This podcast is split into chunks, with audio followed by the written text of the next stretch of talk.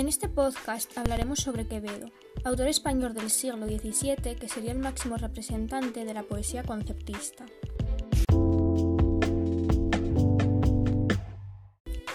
Nació en Madrid el 14 de septiembre de 1580 y era de familia hidalga montañesa.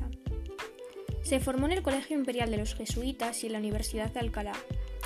Una estancia en Valladolid parece iniciar la interminable enemistad con Góngora, probablemente atizada por celos profesionales entre dos de las mentes más agudas de la época.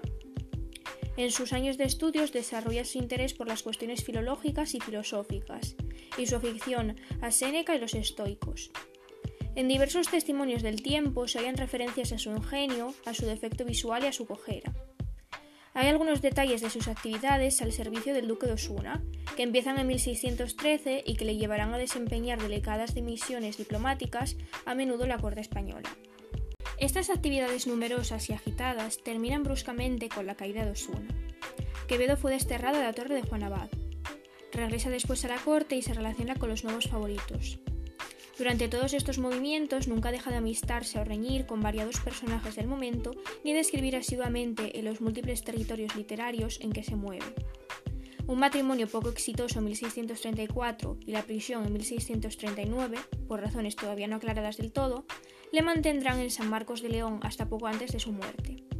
Puesto en libertad en 1643, muere el 8 de septiembre de 1645 en Villanueva de los Infantes. Es más que conocida su rivalidad con Góngora y las constantes disputas que mantenían. Un ejemplo de poema que ilustra este tema es el siguiente. Contra don Luis de Góngora. Este cíclope, no siciliano, del microscosmo sí, orbe postrero, esta antípoda faz, cuyo hemisferio zona divide en término italiano. Este círculo vivo en todo plano, este que, siendo solamente cero, le multiplica y parte por entero todo bonabaquista veneciano.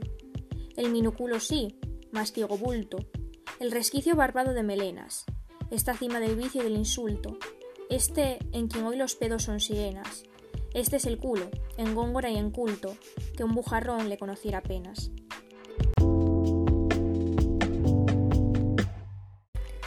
Por su parte, Góngora también contesta poemas como este o aquel que hacía burla de su propia nariz de la siguiente forma. Anacreonte español, no hay quien os tope, que no diga con mucha cortesía, que ya que vuestros pies son de lejía, que vuestras suavidades son de arrope. ¿No imitaréis al terenciano Lope, cal de Belerefonte cada día, sobre zuecos de cómica poesía, se calza espuelas y le da un galope?